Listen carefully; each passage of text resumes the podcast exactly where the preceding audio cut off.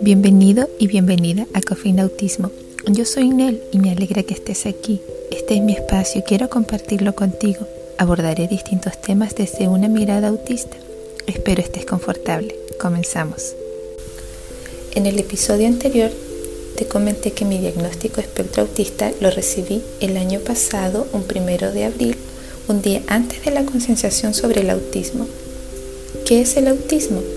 Quiero invitarte a pausar el audio unos minutos y puedas abrir dos videos que adjunté que tratan sobre qué es el autismo y el masking. Te permitirá una mayor comprensión de mis palabras. Conocer el diagnóstico para mí fue muy determinante. Hubo un antes y un después. Muchas situaciones comenzaron a cobrar sentido. La culpa por mi inestabilidad emocional comenzó a quedar atrás inicié un proceso de entender y sobrellevar mis relaciones familiares, amistades e iglesia de una manera distinta, más perseverante y más sana, apoyada por una psicóloga, una psiquiatra quienes me evaluaron y orientaron sobre todo este descubrimiento. El proceso lo inició mi hermana un año antes, quien también es espectro autista. Al conversar con ella e ir reflexionando de nuestras vivencias nos damos cuenta que habían elementos en común comenzamos a indagar nuestra infancia con más detalle, no dejando pasar las particularidades que gritaban que éramos personas autistas. Lo que nunca conversábamos nos fuimos abriendo las dos. Mi propia hermana me fue guiando en el proceso. Entonces el apoyo profesional fue más efectivo por una mayor indagación de la historia familiar y el componente genético. Por la gracia de Dios pudimos llegar a personas con vocación y comprensión del tema estudiar sobre el enmascaramiento, algo común en mujeres autistas fue leer mi propia historia. Todo este hallazgo me hizo cuestionar dónde estoy, hacia dónde quiero ir.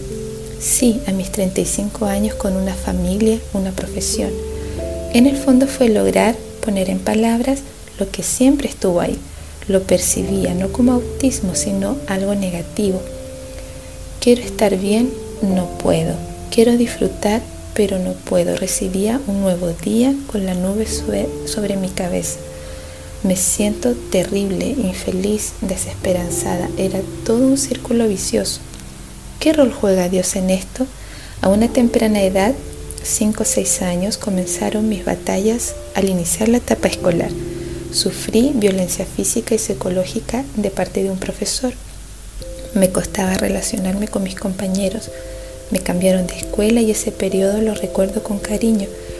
Me ayudó a contener las heridas que dejó la escuela anterior, pero arrastraba el trauma. Además tenía mucha dificultad en mi procesamiento sensorial, lo que me expuso a situaciones que iré abriendo paulatinamente al momento de tener más experiencia y herramientas que me, permitan expresarlo mejor. Al llegar mi primer periodo menstrual, comenzó otro calvario, reglas muy intensas hasta el día de hoy. Eso merece un episodio exclusivo. Dependía emocionalmente de mis relaciones amorosas desde los 14 años de edad. Ya a los 17 tuve mi primer estado depresivo. Fueron meses complejos, no sé cómo describir ese periodo. Estuve muy enferma, adelgacé muchísimo. Tuve convulsiones que se tomaron como crisis nerviosa. Ahora sé que eran crisis epilépticas. No lograba diferenciar la realidad de lo irreal. Me agredía. Tenía una confusión mística que me dañaron física y emocionalmente. Además se vieron involucradas personas que no debían pasar por ello. Mis padres, mi mamá, mis hermanos se vieron muy afectados, sintiéndome inmerecedora del amor y la constante búsqueda del Señor. Trataba de ser creyente tenía una idea errada de la gracia de Dios. Cuando cumplí 30 años después de una adolescencia muy adolorida y etapa de los 20 con altos y bajos, percibí un cambio. Algo no estaba bien. En ese entonces estudiaba trabajo social, una etapa de estudio linda. Aprendí muy bien ser estudiante. No obtenía las mejores calificaciones siempre, pero contaba con la satisfacción que avanzaba. Tuve apoyo de amistades, compañeros, compañeras que me permitió terminar incluso cuando tuve que congelar un año para tener a mi bebé. ¿Qué cambios observé en mí? mi concentración baja, prestar atención me era muy difícil, mi forma de escribir cambió. Escribo muy pequeño sobre líneas. Comencé a tener muchos errores ortográficos que antes no me sucedían. La forma de percibir, sentir estaba distorsionada. Me costaba evocar las palabras y trataba de disimular todo eso. Durante los periodos menstruales escuchaba voces, venían pensamientos repetitivos e ideas extrañas. Busqué respuestas en internet y los síntomas que presenté llegué a compararlos y encontrarlos muy similares con la esquizofrenia. Pensaba, me, asusté, la depresión me pasó la cuenta. Sentía un deterioro interno, un cansancio que no lograba explicar y, trataba por mis medios enfrentar todo eso. Las estrategias para interactuar que construí durante los años se desgastaron. Tuve mi incursión fumando marihuana y eso fue lanzarme a un precipicio. En ocasiones tuve convulsiones, culpaba al consumo. A raíz de lo anterior desarrollé crisis de pánico. Si tenía una baja concentración y atención, en ese momento fue peor. Al dejar de consumir comencé a estar bien. Las crisis de pánico se fueron distanciando, pero tomó más de un año y mi esposo se encontraba en el centro del huracán viviendo todo esto conmigo, pero hablarles de eso requiere también un capítulo aparte. Yo no quiero desconocer que recibí ayuda y fue bendecida con personas en mi caminar, no todo fue oscuro. Citando las palabras del inicio, conocer el diagnóstico fue determinante, liberador.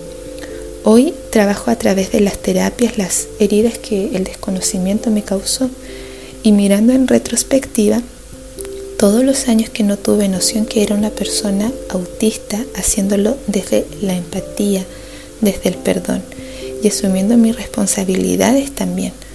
Aunque no es fácil hacer los ajustes de la etapa adulta, hay esperanza. Y entre más temprano puedas acceder a un diagnóstico, el panorama es mejor. Es imprescindible un acompañamiento durante todo el ciclo vital de la persona autista.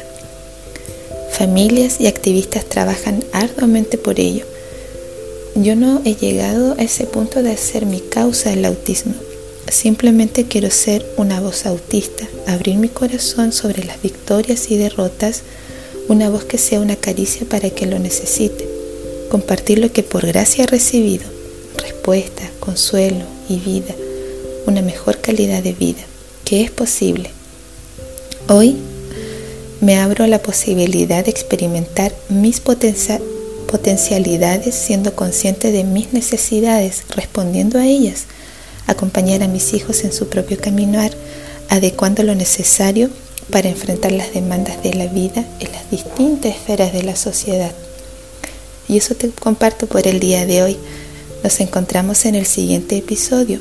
Si no has revisado los links, por favor hazlo. Es información relevante sobre el autismo y guía para entender mi propia voz. Si gustas puedes compartir. Nos encontramos el próximo viernes. Me despido afectuosamente.